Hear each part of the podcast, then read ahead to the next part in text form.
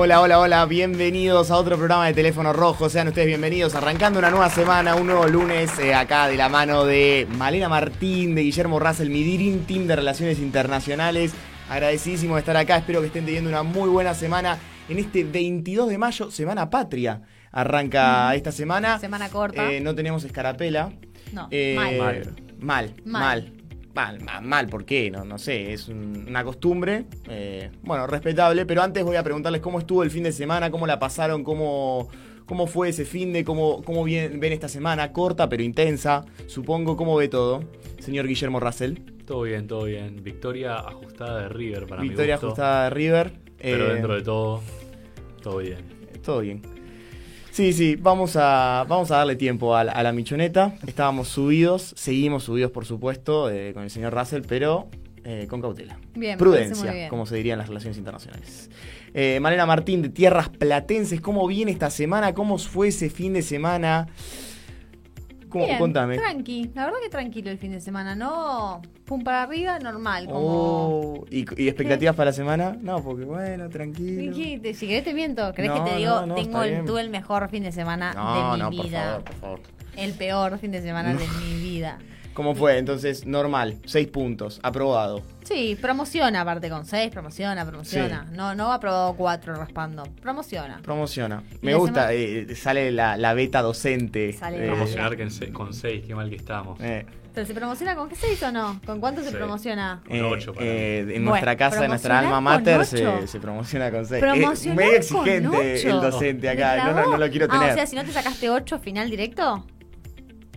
Para mí sí. Bueno, para está mí sí, bien. durísimo, durísimo. Por eso pero claramente bueno. Guille no, va, va a ser un No, profesor no, no, no muy severo. Eh, Eh, atentos si alguien está escuchando del otro lado y ven ahí en la grilla el señor Russell, eh, Guillermo Russell. eh, Estamos complicado. complicadísimos. Pero bueno, un fin de semana promocionado y aprobado en la escala de Malena Interesante, Martín. interesante que se viene el fin de largo, fin de super, super XXL, así que ahí ya le tenemos un poco más de expectativa. Para el lunes que viene habla- hablaremos de nuestro fin de XXL, pero le tengo puse las fichas en el fin de que viene. Pusiste, ahorraste energías. Sí, sí, Eh, sí, estuviste modo descansé, ahorro. descansé. Ok, ok, me parece muy bien. Eh, bueno, eh, no, no me preguntaron, pero yo les digo. Perdón, ay, siempre no, nos no, pasa está lo bien. mismo. No, no, está bien, está bien. A mí Eh, me da un poco de pena. Fin de no semana extraordinario, extraordinario yendo al más monumental. Eh, y al mismo tiempo con una victoria ajustada. Pero el sábado también estuvo, estuvo bastante bien. Eh, estuvo bastante bien. Puntaje entonces. Siete puntos. No, No aprobado. promociona. la- no promociona. No promociona. Para Guille, de No, pedo mentira, aprobado. 8 o 9 puntos. 8 o 9 puntos, un Ah, muy buen ocho, fin de nueve, semana. jugó alto. Sí, sí, sí, sí, por supuesto que sí. Eh, el, clima, el clima tiró para atrás. ¿Planes para el fin de largo? Planes para el fin de largo, eh, posiblemente ir a ir a comer asado a un campo. En Entre Ríos. Tranqui. Ah, o sea, ir a Bien comer asado a de- un campo, yo pensé que me ibas a decir acá en. Entre Ríos, acá cerquita, dos horas. Estamos bien, estamos bien. ¿Vos, Guille, planes para el fin de largo? Nada muy especial, Ah. salir a bailar. Ay, Ah, bueno, bueno, bueno. ¿Por qué dijo salir a bailar como Atención, a un la, la, padre, la, ¿no? la. ¿Por qué dijo? Al boliche. Salir al boliche bailable. Salir al Chevoli un rato. Eh, Salir a bailar. volver, pero- no pasar a las 2 de la mañana. Uy, Dios, Dios. Eh, hay, hay planes, hay planes No, patrios acá para este yo- fin de si- semana. Si, yo puedo hablar de ninguno de los dos volver de pasada a las 2 de la mañana, son abandónicos. así que no sé. Bueno, eh, nos vamos a ir adentrando a las relaciones internacionales, pero antes tengo que hacer una mención y ya dejo las digre- digresiones de lado. Estamos en un look muy Beatle hoy. Tres ¿Los suéteres negros. El tuyo Yo, es medio la azul. verdad que El- no, yo debería ocultar un poco el- el- la camisa. Mirá. Y el tuyo es azul. No, es negro. No, no, es azul. Es negro. No es, bueno, es un negro grisáceo. ¿Vos qué decís? Es negro. Gracias. Y con Amo Guille, fácil, ponete, ponete de pie, ponete de pie. ¿Por qué se tiene que poner Ponete de pie, ponete de pie, ¿En ponete de pie. Sí, sí, sí, te estoy pidiendo por favor. pie? En composé los dos. Un Igual difícil, vestidos. ¿eh? No, no, igual vestidos. ¿Qué no, hacen? tremendo, tremendo. ¿Qué La hacen? dejamos de lado afuera, eh, la dejamos afuera, Male, pero bueno, es- estamos No, no, no, sincronizados eh, mentalmente. Insisto, gracias por los pantalones Eh, kaki, gracias por dejarme afuera. Y suéter negro. Pero bueno, ahora sí o arrancamos. azul para eh, No, las no, personas para que gente que no, no sabe apreciar los colores. Pero bueno, arrancando esta semana, un, a diferencia de otros días que suelen ser los días semanales, los días laborables, los días intensos, el fin de semana trajo el plato fuerte de, de la, de la arena internacional, entiendo, ¿no? ¿Cómo estuvieron viendo? Estuvo cargado. Vos decís que en el, si te tenés que preguntar al mundo cómo estuvo su fin de semana, Sí. 10. Eh, no sé si diría 10, pero dice llego al lunes agotado. Sí, roto. Agotado. No descansaste nada. Eh, sí, como Guille después del feriado largo, del fin de semana largo. sí, sí, Así, sí. totalmente. eh, Después de salir al boliche. Sí, sí, sí, de salir a bailar. Eh, pero noticias, portales de todos lados estuvieron con los ojos puestos eh, en el país del sol naciente, eh, en Hiroshima.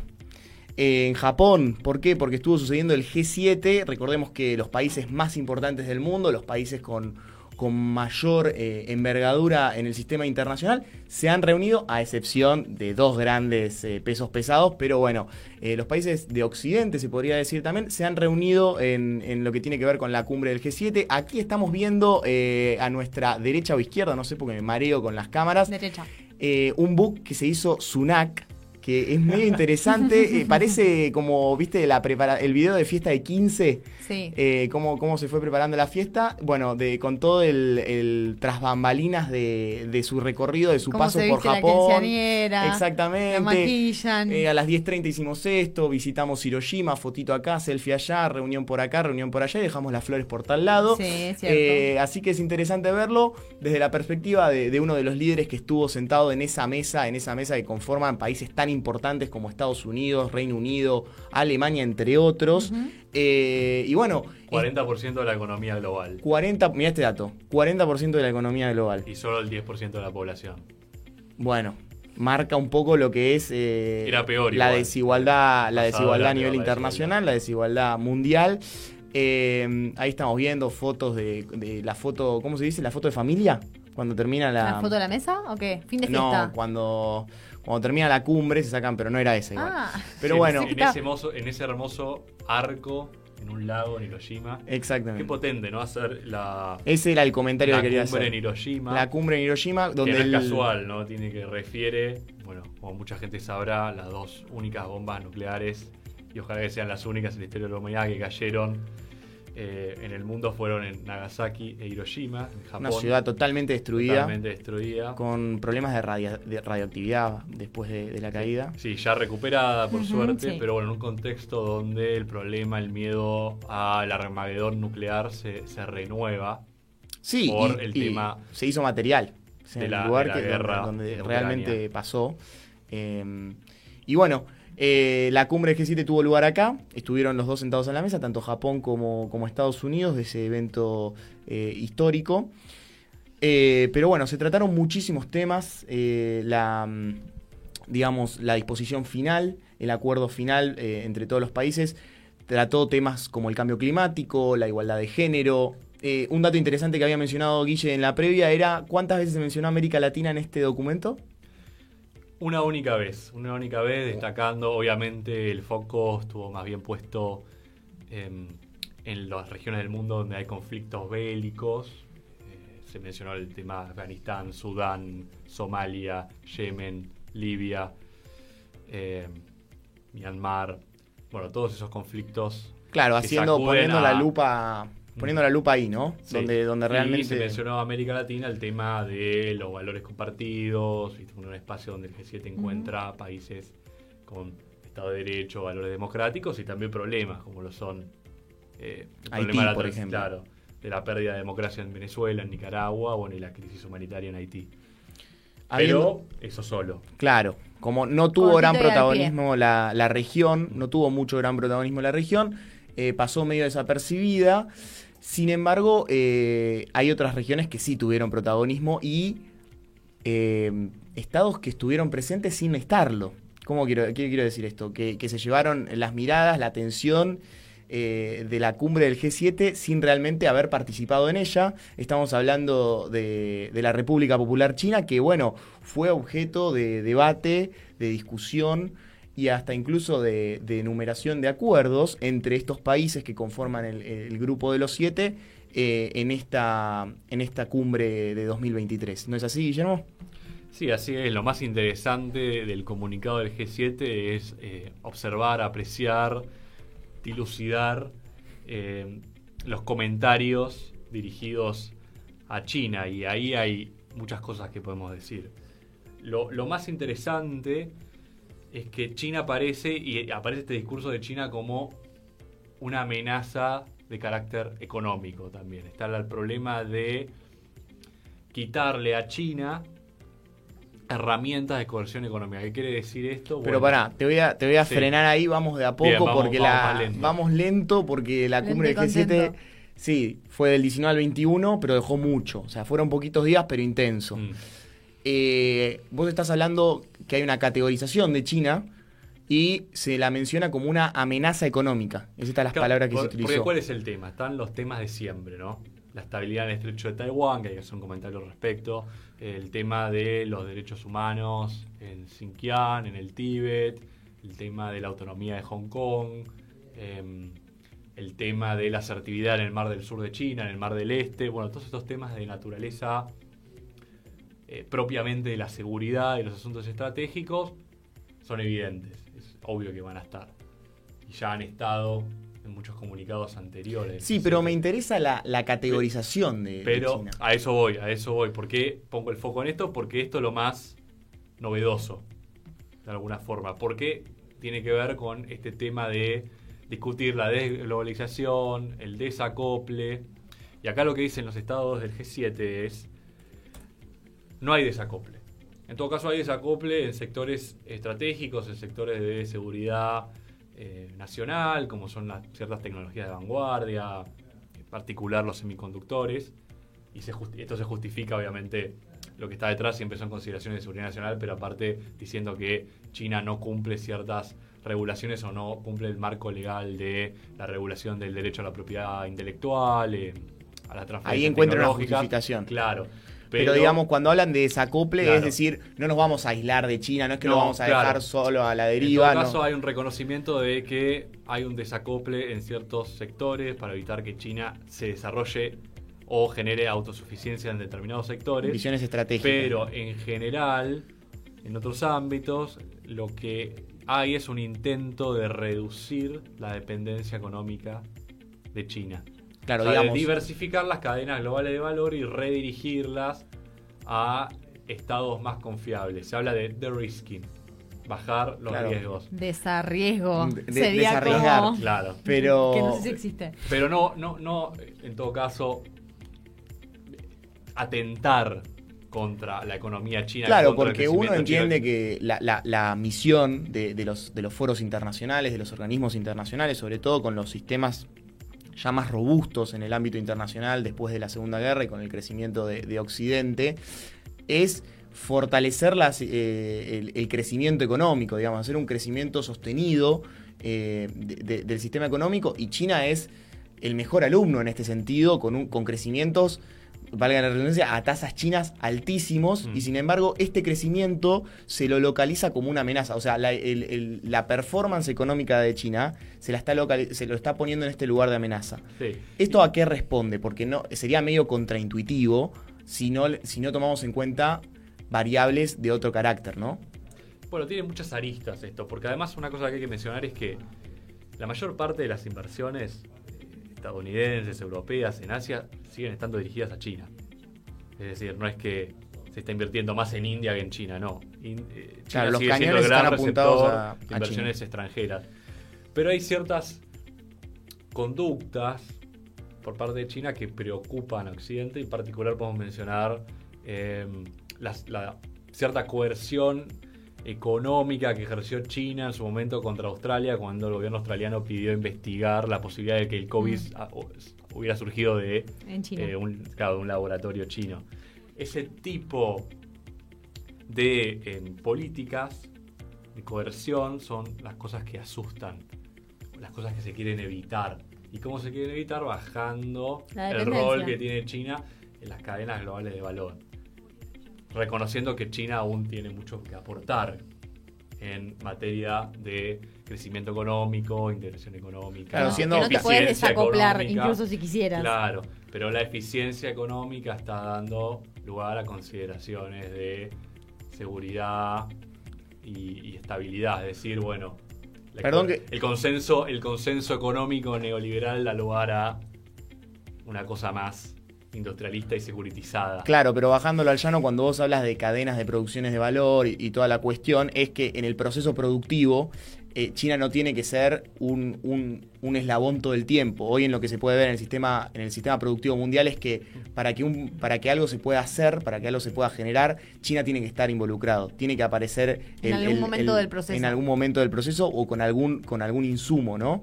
Sí, y, eh, eso es lo que, se busca bajar. Y además hay que hilar muy fino porque que China siga creciendo económicamente está en el interés de todos, incluso del mundo desarrollado.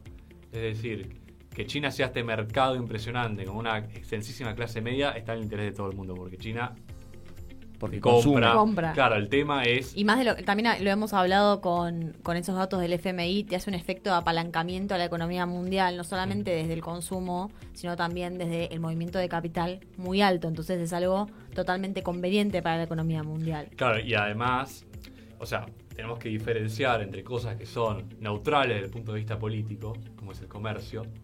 Yo voy, te vendo algo y me pagas, con poner la producción de un producto que es de otro país en China y que ahí China tenga un juego muy relevante en el crecimiento de tu propia economía.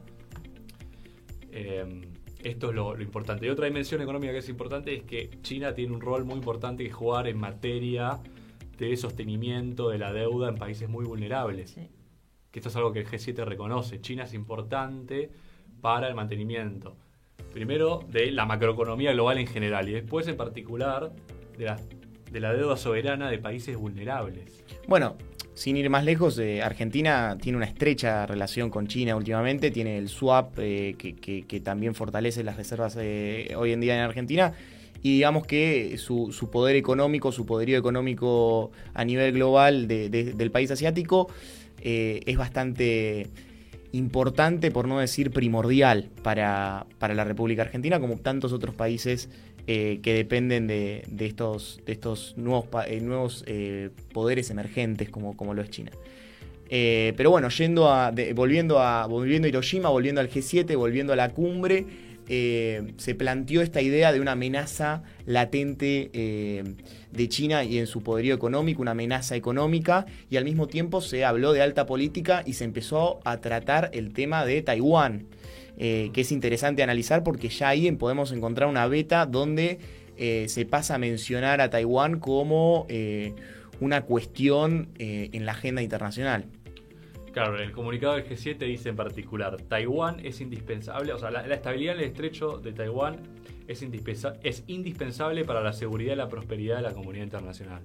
¿Qué quiere decir esto? Que el G7 no ve a Taiwán como un problema doméstico de China. Yo diría que en general es, un comunicado que muestra la complejidad del mundo actual en el que vivimos. A ver, ¿por qué?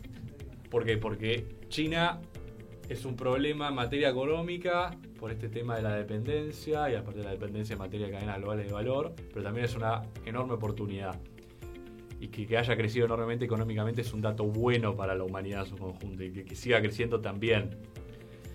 Eh, están estos problemas de estabilidad en determinadas regiones de Asia, de hecho Taiwán, el Mar del Sur, pero China, por la naturaleza de ciertos problemas contemporáneos, está llamado a jugar un rol muy relevante en materia de intereses compartidos, puede ser la crisis climática, eh, la, salud global. Y entonces en ese sentido tenés que tener una retórica dura pero esa retórica dura tiene que encontrar. Tiene que ser flexible al tiene que ser moderada. tiene que ser moderada porque hay intereses compartidos. China es una economía próspera. Eh. Claro, claramente no puedes no podés seguir adelante si, no tenés, si, no si China no te acompaña. O sea, tenés que lograr la manera, eh, buscar el vehículo por el cual China, mediante consenso, mediante algún, algún otro vehículo más, eh, digamos, punitivo por ahí, pero donde China esté arriba del barco no lo puedes dejar porque si no se te transforma, en vez de estar arriba del barco, se transforma en un ancla que te está, eh, que te está limitando. Claro, y además va en tu contra. Si uno tiene en cuenta sucesos anteriores y la retórica que se viene manejando desde Washington y de ciertas capitales europeas, uno dice, bueno, este comunicado en principio no es tan terrible, no es tan hawkish, tan halcón. Es más, es más paloma de alguna forma, porque está bien, si China es un problema. Pero, no, lo, no, lo, delimita, no, no le pone aparte etiquetas. Que dice el, comunicado de construir relaciones constructivas y estables. Y aparte se destaca la idea de que hay que manifestar las preocupaciones directamente a China. Tiene que haber una lógica Claro, tiende diálogo. también de engagement. busca eh, tener un puente, busca tener vehículos de diálogo, no busca el, el choque, el conflicto, digamos. Yo creo que este comunicado al público más halcón, No le gustó más anti-China, no lo convence. Vos decís tanto. que la gestión, por ejemplo, anterior de los Estados Unidos jamás hubiese firmado este tipo de acuerdo. Yo creo que hubiera sido mucho más dura, sí. Sí, sí. Yo creo que eh, la expectativa de la administración Biden con este comunicado es que se produzca cierto deshielo. Cierto Deshielo, deshielo en la que- relación. Del vínculo. entre- Claro. Ok, entendiendo como poder- acercamiento. Mm. Eh, pero bueno, ahí está. A mí me interesa volver a lo, de, a lo de Taiwán porque lo localiza ya como una cuestión bastante importante y, y vamos a usar un término que estuvimos charlando, lo desambigüiza, podemos decirlo. Le saca, le saca la ambigüedad a, a toda la cuestión de, de- de Taiwán y lo, lo pone, lo pone En sobre el la centro mesa. de la, de la agenda internacional. Eh, entonces, bueno, es a estar atento a los acontecimientos porque es una cuestión clave para, para la estabilidad de, de- de Extremo Oriente, ¿no? Eh, Ya está claro que si se produjese una, un- una invasión de China a Taiwán, un, conflicto bélico, Occidente respondería en consecuencia. Algo estilo Uc- Ucrania. Sin enviar tropas, pero eh, mandando armamento para que, para que Taiwán se defienda. Bueno, entonces es, es algo a estar atentos, a estar siguiendo, eh, más que nada por, por la importancia del tema. Pero también eh, hablando del G7 y las aristas que tiene esta cumbre, que, que- que, bueno, nos ha, nos ha dado eh, para ver muchas cosas durante el fin de semana, además de- del, del book que se hizo eh, el señor Sunak, primer ministro del Reino Unido. Male, hubo cierto intercambio con, con China y, y- y el primer ministro del Reino Unido, ¿no es así? Me, me agarro a esto que, que dice Guille, que me parece súper pertinente, que es, bueno, quizás los lados más hawkish, como le, le robo el término, los lados más halcones, encuentran cierta, no sé si debilidad, pero poca profundidad en este, en este discurso, como dijo, duro, pero, pero blando conceptualmente.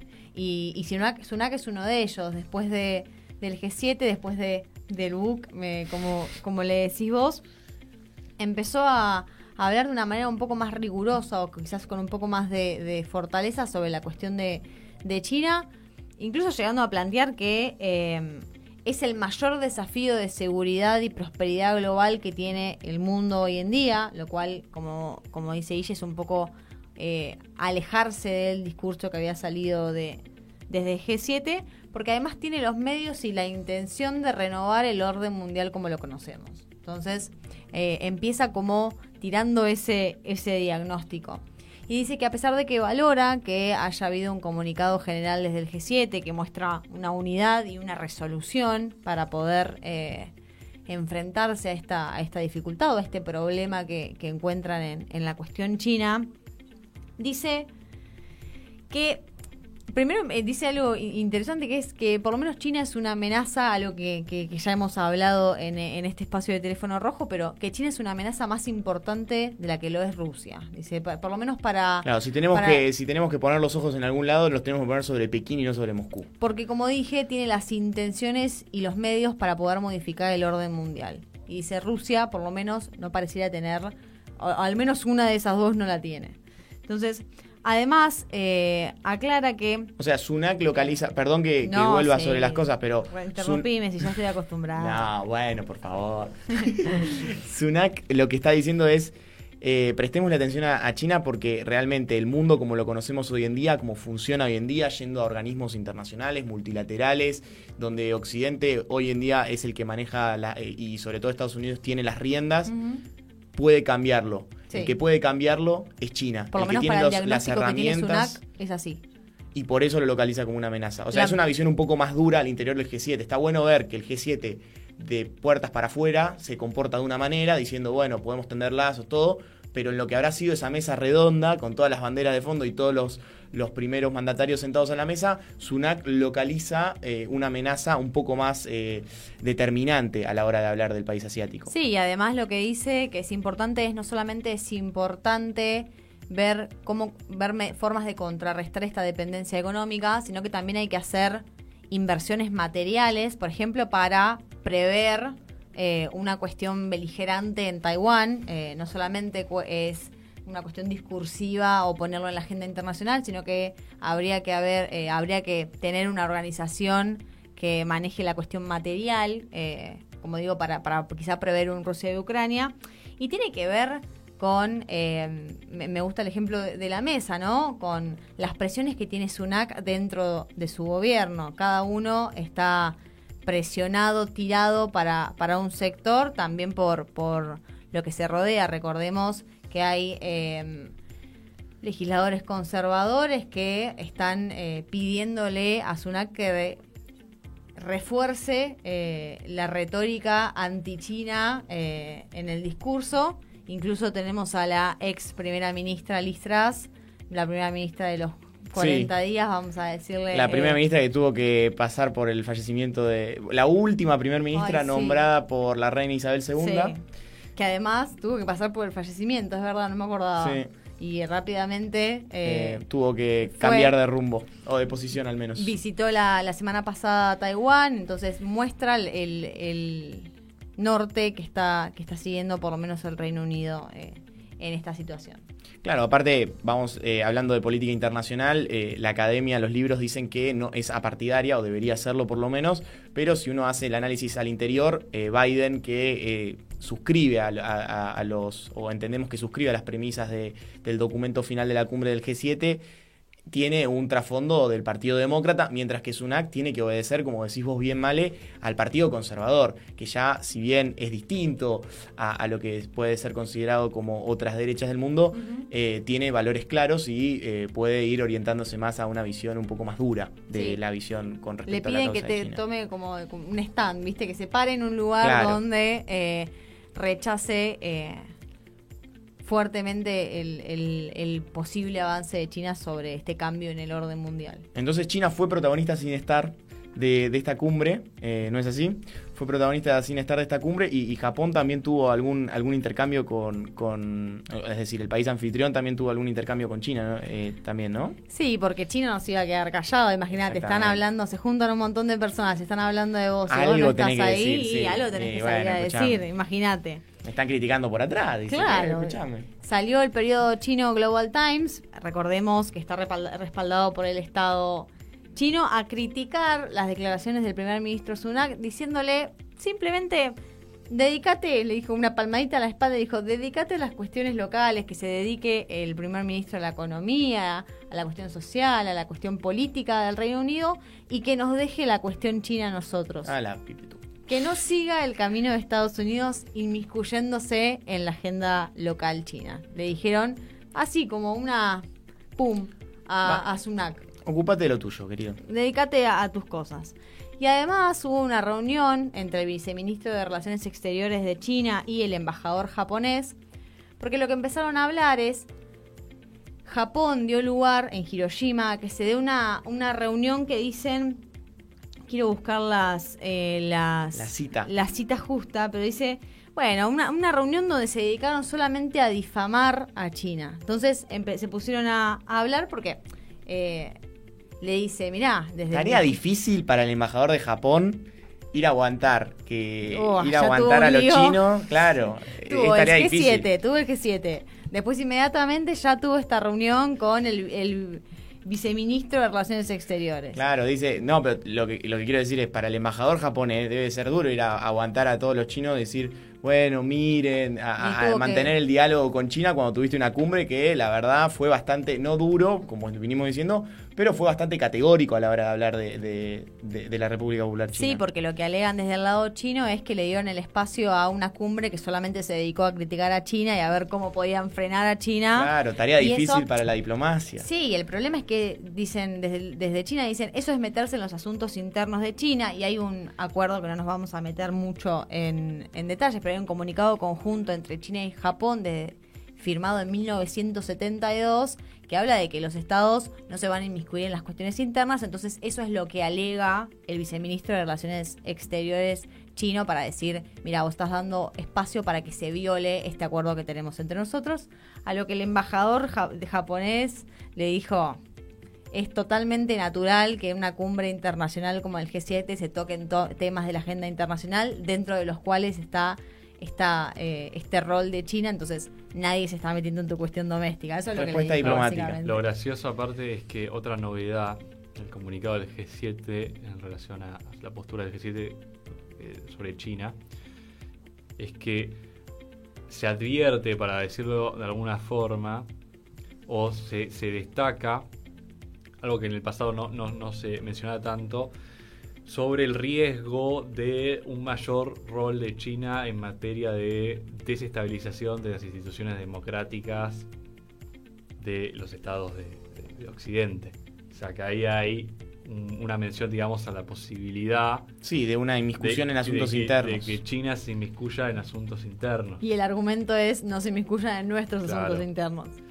Entonces ahí hay como cierta contradicción entre en el proceder y, en, la, y en la retórica, ¿no? Sería. Se le dice a China, respeten el marco regulatorio en materia de diplomacia, en materia de derecho consular. Eso, es algo, algo nuevo, bastante nuevo.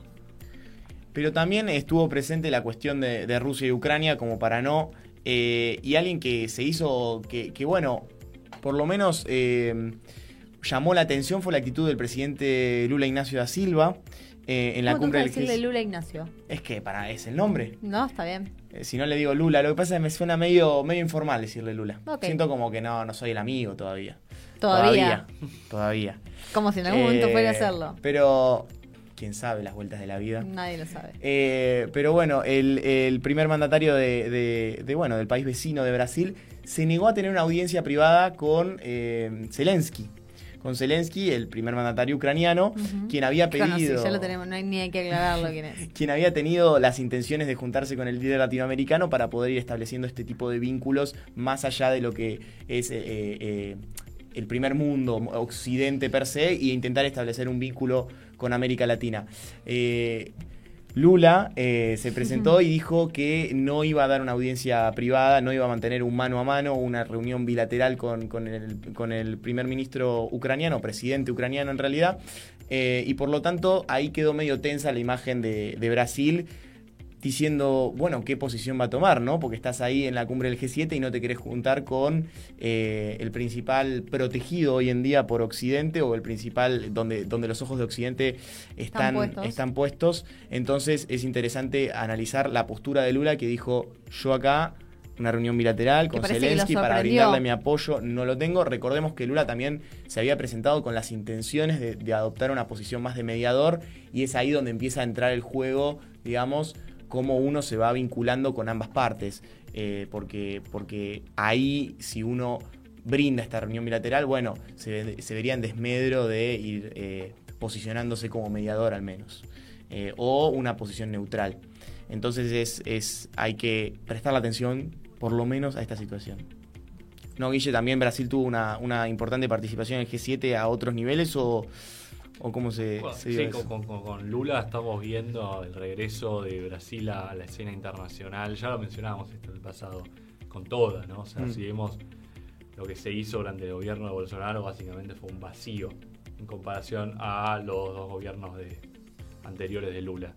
Y ahora Brasil se relanza, digamos. Eh, va a también recibir. Eh, la COP, que es la principal eh, audiencia, cumbre en materia de política climática internacional. Eh, está, eh, participa del G7 y, en ese sentido vuelve a recibir fondos en, el fondo del Amazonas, algo que se había interrumpido durante el gobierno de Bolsonaro. Que lo, hablamos hace unas semanas también. Pero yo diría lo que hay en Occidente con Lula es cierto desencanto o cierta perplejidad. Como qué pasa, ¿no? No, terminamos de entender, porque dentro de todo Occidente se la jugó con Lula. No quiero decir que se la jugó porque en realidad los que la misión era terminar con Bolsonaro. Y en ese sentido el, rol de Estados Unidos, de Europa, para evitar un golpe de Estado fue bastante importante, incluso de los militares estadounidenses, advirtiéndole a los militares brasileños sobre lo que representaría un golpe de Estado para Brasil en términos de la relación con Occidente. Incluso yo me acuerdo que Mo Brown el general, vicepresidente Bolsonaro, tuiteó, no podemos hacer un golpe de Estado porque eh, la política somos- internacional contemporánea no lo admite. Lo No, no admitía una en el opción. pasado, lo admitía en la Guerra Fría, cuando Brasil tuvo su famosa dictadura de más de 20 años. Pero en la actualidad no. Y en ese sentido se esperaba que Lula fuera un poquito más pro-occidental. Que esto hay que verlo igual con tinte, ¿no? Porque dentro de todo Brasil ha condenado la invasión rusa de Ucrania, algo que Bolsonaro lo hacía incluso menos. Así que, pero hay cierto, cierta Quizás se perplejidad. esperaba más. Se esperaba más y, y- Se espera menos ambigüedad también de- se- Brasil, que- ¿no? La pregunta es, ¿por qué Lula, la pregunta que se hacen en Washington, ¿por qué Lula replica la propaganda rusa y china de decir que Ucrania y Rusia tienen el mismo eh, el mismo rol, el mismo papel en el mantenimiento de la paz, cuando tenés dos estados que son súper asimétricos en Mm. recursos, influencia, uno es un estado nuclear, y cuando es un país invadiendo a otro, ¿no? Como que Lula lo que dice es, ambos tienen la misma responsabilidad. Para llegar a una- a una ni- paz y ni. Zelensky ni Putin quieren, ser, quieren hacer la paz. Porque ambos piensan que todavía pueden ganar. Y bueno, Es sí, una visión. Parece ser lo lógico, ¿no? Se- No se- sería la visión mayoritaria hoy en día, eh, esa Claro. visión. Pero, pero bueno, eh, se hizo sentir en la, en la cumbre del G7 y, y es interesante ponerlo en la mesa porque, bueno, se presenta en el medio de, de lo que tiene que ver con el corazón de la, de la política internacional vista desde Occidente. Eh, pero bueno, hablando de visiones y perspectivas, nos vamos a la visión y a la perspectiva del otro lado porque Qué vuelo nos tomamos. y nos tomamos un vuelo eh, no, no muy lejano. Porque, porque China se reunió con todos los países de Asia Central, una región que no está tan explorada por, por, por el periodismo, por, por los medios y tampoco tanto por la academia, que ha sido, ha sabido ser parte de la, de la zona de influencia de la Unión Soviética, y hoy China se presenta ante, ante estos países, y ahí Agus tenemos un, un otro video donde, donde se ve eh, el liderazgo de este país en esta cumbre.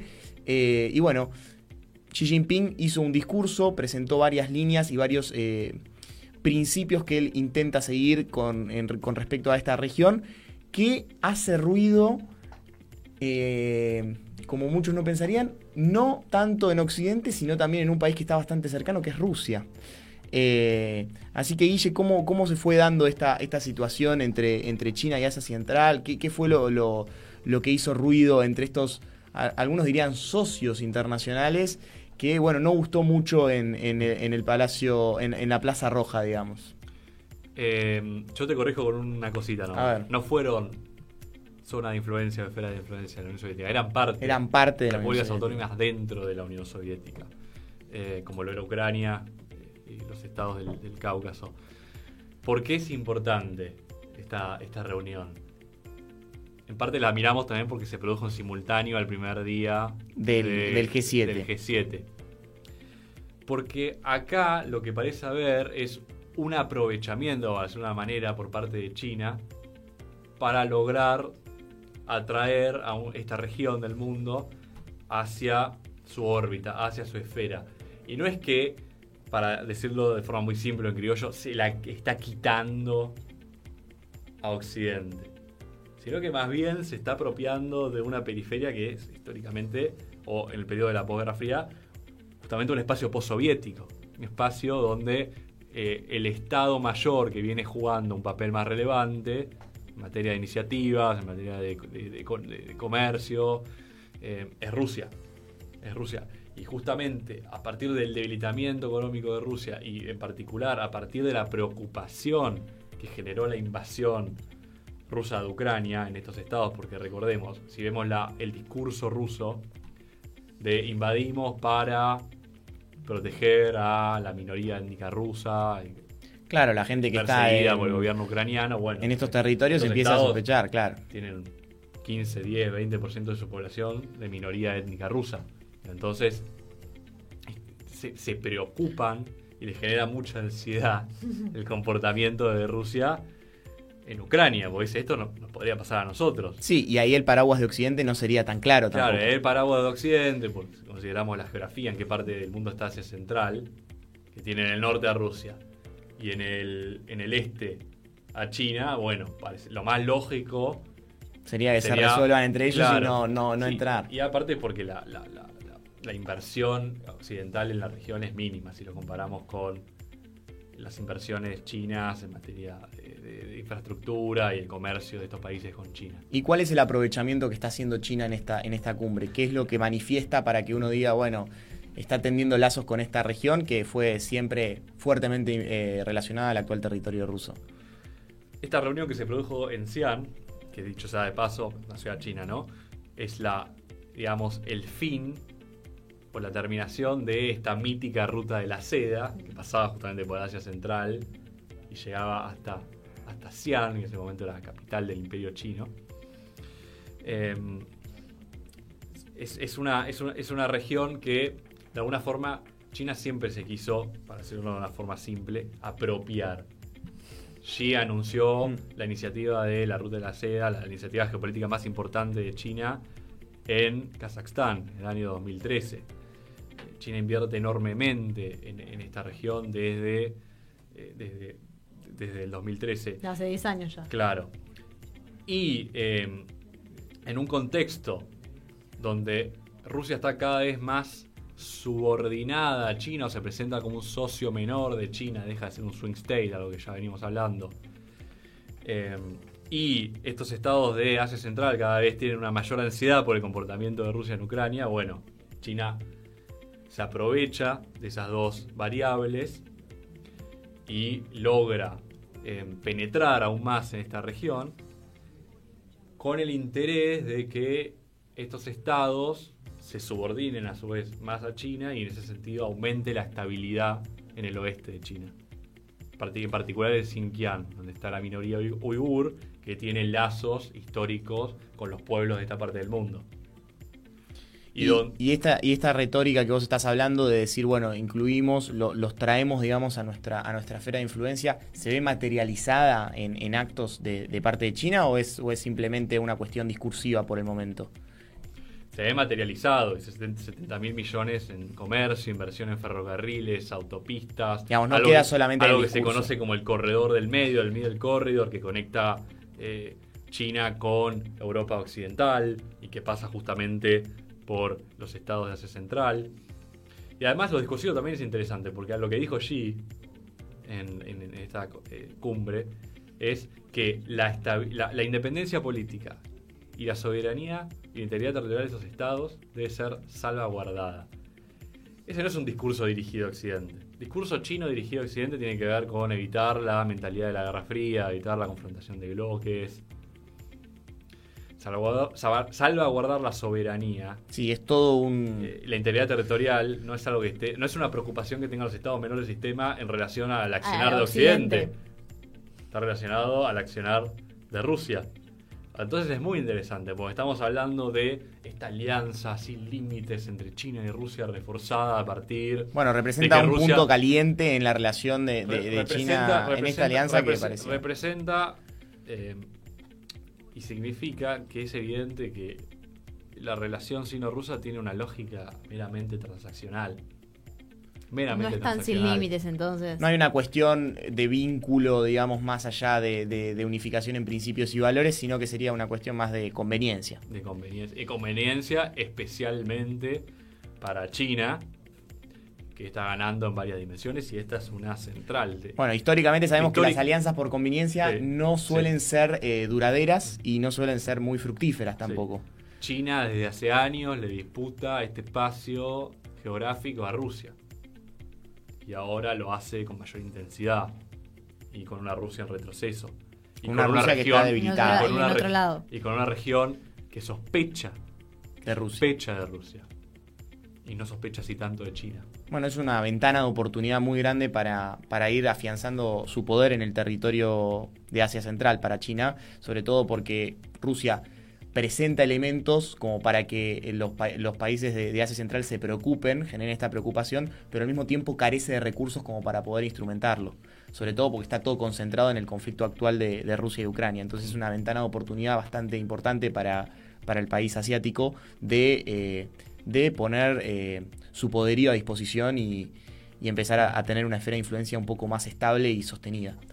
Eh, así que es interesante de ir analizando, siendo las siendo las 20:46, vamos a dar un giro y vamos a ir a, un- a una región que no- de la cual no hablamos mucho. No. Ahora, este año, nos vamos- este, este, este, en este momento nos vamos a tomar un avión a una región bastante olvidada por la, por la política internacional, como es eh, los estados insulares, como lo es Papúa Nueva Guinea, ¿no? Porque ha estado en conversaciones con Estados Unidos este PNG dijimos pequeño... que le íbamos a decir. Bueno, pero para que el oyente esté, esté al tanto, la, Papúa la Nueva primera vez Guinea- hay que decirlo, ¿no? Sí, hay que decirlo. Yo, yo voy a insistir en su nombre, me Bueno, gusta está mucho. bien. Yo le puedo decir PNG Eh.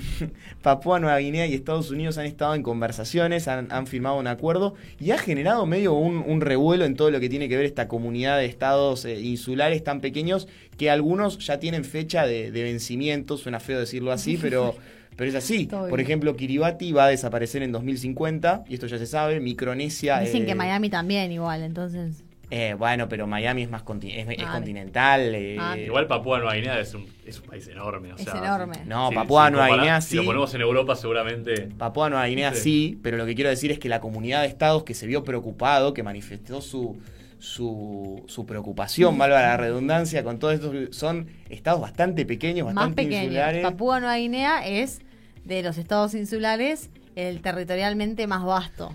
Sí, sí. Después de Australia, obviamente, ¿no? Nueva- Australia, Nueva, Zelanda, to- toda esa, todo ese, que es un, que hay un nuevo continente, no sé si lo vieron hace años, dicen que eh, además del continente de Oceanía es Zealandia, el continente de Nueva Zelanda, que está todo hundido, obviamente. Pero bueno, datos, pequeños datos. Sí, sí, el continente es Zealandia. Eh, pero bueno, la, la relación entre Estados Unidos y Papúa Nueva Guinea ha eh, despertado ciertas rispideces, ciertas preocupaciones, ha hecho sonar las alarmas en Oceanía, porque ¿qué es lo que estuvo pasando entre estos dos estados? Se dio un acuerdo de eh, cooperación mutua en materia de defensa que trajo bastante controversia no solo en las en los, países insulares de la región, sino también en el medio de esta disputa Washington-Beijing que ya venimos hablando hace meses ya de teléfono rojo. Hoy programa 12, no lo dijimos, Programa perdón, a veces 12. me, me- me vienen como, se me viene el pensamiento. Entonces, ¿qué pasó? Tuvimos eh, en estos días, si no me equivoco, fue hoy, eh, porque bueno, del otro lado del mundo, 12 horas más. Claro, ahí cuesta también mantener, hacer, eh, hacer la conversión, ¿no? La conversión horaria. Pero fue, fue- me parece que, si no me equivoco, fue hoy el secretario de Estado de Estados Unidos, Anthony Blinken, amigo de la casa de, de teléfono ya rojo, bastante nom- nombrado bastantes muy, veces. muy, muy mencionado, y el primer ministro de Papúa Nueva Guinea, James Marape, Ah, bueno, un nombre bastante pronunciable. menos mencionado este, Sí. este sí menos mencionado Menos que Anthony conocido. Blinken. Firmaron, firmaron un, un pacto de cooperación mutua, como dijimos, en defensa y de seguridad marina. Ah, y ahí ya Ah, se y ahí empieza, a poner un poquito más... Un poquito eh, más de picante. Más picante. En la capital se llama Port Moresby. Para la Ah, gente que no, bueno. si no conoce cuál es la capital de Papúa Nueva Guinea y si lo preguntan en el eh, Busca Palabras de la semana, lo tenemos acá. Y mientras que el texto no está publicado por ninguna de las partes, salieron algunos borradores que sí hablan de mayor presencia eh, de Estados Unidos en eh, el acceso o mayor presencia en las instalaciones eh, militares en Papúa Nueva Guinea y sí mayor entrenamiento para cuestiones marítimas, buscando mayor presencia naval de Estados Unidos en ese país.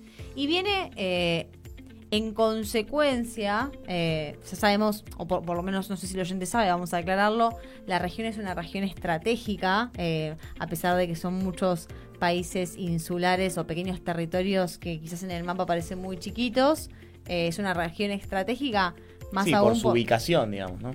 por su ubicación y por la eh, lo, lo que ha buscado tener influencia en esa zona también China. Entonces es una es un territorio en disputa eh, entre China y Estados Unidos. Bueno, volviendo a la ubicación estratégica que teníamos, eh, eh, volviendo a programas ya de, de época de ola de calor, de época de marzo, de febrero, Ola de eh, calor. mencionamos eh, el acuerdo de- entre Australia y Reino Unido y Estados Unidos. el AUKUS. el AUKUS, que justamente involucra a, Australia en, esta alianza estratégica, que le da un poderío militar importante.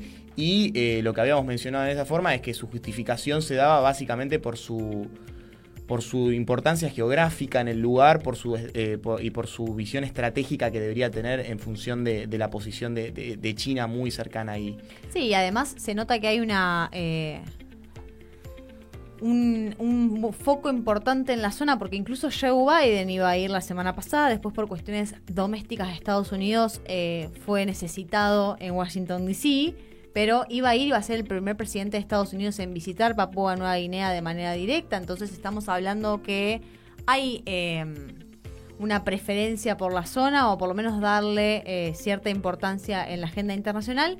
Lo que viene también con eh, el año pasado, eh, China intentó hacer un pacto de seguridad que después terminó fracasando, terminó cayéndose con las Islas Salomón. Entonces vemos que hay vecinas, creo que quedan al oeste de Papúa Nueva Guinea, entonces tenemos sí, hay, a las dos potencias en, la, zona tratando de influir. Sí, sí, hay cierto interés y bastante, bastante elocuente por parte de los estados, ¿no?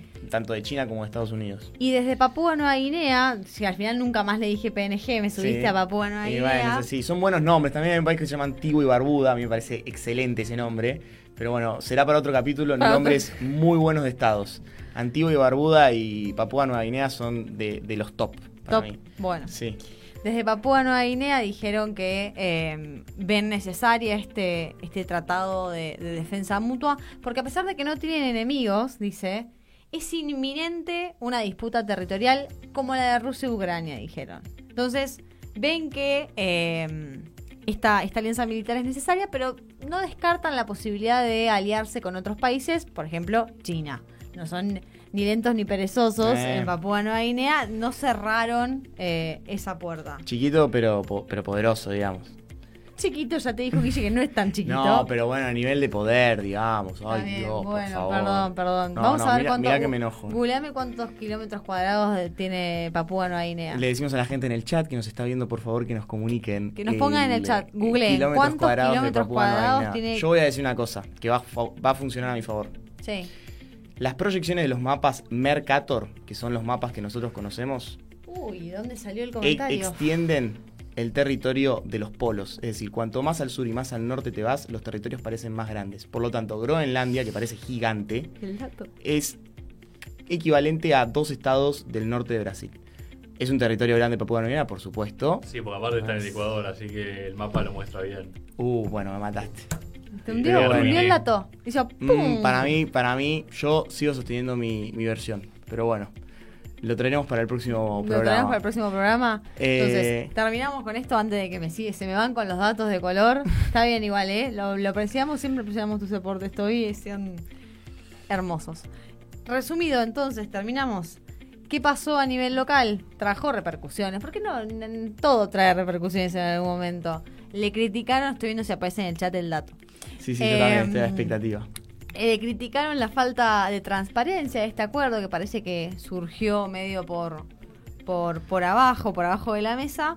Pero dicen que es muy importante porque envía un mensaje significativo de la región y acá retomo con lo que empezaste eh, la pregunta que es 462.840 metros, kilómetros cuadrados, Papua Nueva Guinea. Agradecemos a Vero R. Para, que, 462.840 eh, metros cuadrados. Kilómetros, kilómetros. Sí, bueno. O sea, por lo tanto, estoy totalmente equivocado. ¿Cuánto será? Un Me retracto. ¿Qué país europeo podría tener 460 kilómetros cuadrados? No tengo idea. No, no, no estoy para hacer. No, no, no, no, Hoy no estoy para proyecciones eh, de, Numéricas. de, territorio. Deben ser 1.200.000 tiene Argentina. Tendremos. Un tercio.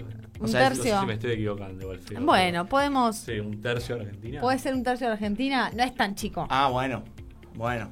No es para nada chico. No, no es para nada chico. Está bien. Argentina es el octavo país más grande del mundo. bueno, y, y, que, el, que uno de los territorios insulares más grandes de la región tenga un acuerdo con Occidente, en este caso con Estados Unidos, y ahora en, la, en, la, en estas semanas va a estar firmando un acuerdo con Australia marca que ese es su socio de seguridad. Ese es el socio de seguridad elegido y hacia dónde, por lo menos, Papúa Nueva Guinea a la cabeza apunta a la región. Veremos. Veremos cómo se disputa esa región entre China y Estados Unidos. Bueno, así ha pasado otro programa de teléfono rojo, 56 minutos de las 20 horas, este 22 de mayo. Les agradecemos. Pato, y te hago un comentario. Oh, 30 segundos, 30 segundos para proteger a la audiencia Y, no parecer vagos. Sabemos de la situación en este momento en Belgorod, de que las fuerzas rusas pro-ucranianas. Ahí está, mirá, mapa de Groenlandia. están inva- están- Agradecemos. nos fuimos de tema, nos fuimos totalmente No, de tema. decime. Pero bueno, lo vamos a tratar la semana que viene porque pasó durante el día y bueno, trabajo, Bueno, no. obligaciones. siempre Nos Pero temas. estamos saltando. Nos debemos a nuestro público, nos debemos a la, a la rigurosidad, Sí. eh, como ha quedado demostrado en este último caso. Y, eh, y, por lo no, tanto. y tenemos muchos temas acá, como dice Guille, que nos faltan, que nos van a faltar tocar en próximos episodios, así que los invitamos. A que se sumen al próximo programa, número 13, número complicado. ¿Quién es el 13? Y número el, el compli- 13, ¿En qué? eh, porque habíamos dicho el 11 a Di María. Hoy es el 12, que es El 13, eh, me parece que era un arquero Cuti. suplente. Cuti. Ah, Cuti Romero. Cuti Romero. Cuti Romero. ¿Cómo Ahí me voy a olvidar que es Me el salía, Cuti me salía en Romero? Sodías, me salía en Sodías, ¿Cómo pero de me voy a olvidar que es el Cuti Romero? Eh, Obviamente que el programa que viene va a ser genial porque es el programa Cuti Romero. Pero bueno, nos, nos vamos Sal. despidiendo, se quedan con Zoom. ¿Cómo, ¿Cómo lo vieron el programa? ¿Bien? Bien, yo estoy muy contenta. Ahí está, el el programa de 12, semana. ¿quién es del 12? Les pregunté. No, el quién 12 es un arquero suplente. Debe sabes? ser eh, Jerónimo Rulli. ¿Rulli es el 12? Jerónimo Rulli. ¿Estás seguro? Casi seguro. Platense, Rulli. Platense. Pero no de Platense, sino No, no, Platense, de La pincha. Plata. ¿Qué? Nada. ¿Vos tenés, tenés otra data? No, no, pincha. Mirá que- pincha, mirá que jugó en. Estudiantes. Jugó en estudiantes, sí, sí. Sí, sí, ahora está en el Ajax Sí. de Ámsterdam. Bueno, entonces el Jerónimo Rulli tuvimos hoy. La semana que viene tenemos Se viene el- Cuti Romero. Viene violento entonces el programa que viene. Se, se viene, ja- eh, ¿cómo es? rojo. Metálico. Viene Metálico, rojo, viene eh, tarjeta roja a tocar para el programa Eh. siguiente, teléfono rojo. Pero bueno, les agradecemos por estar del otro lado. Muchas gracias.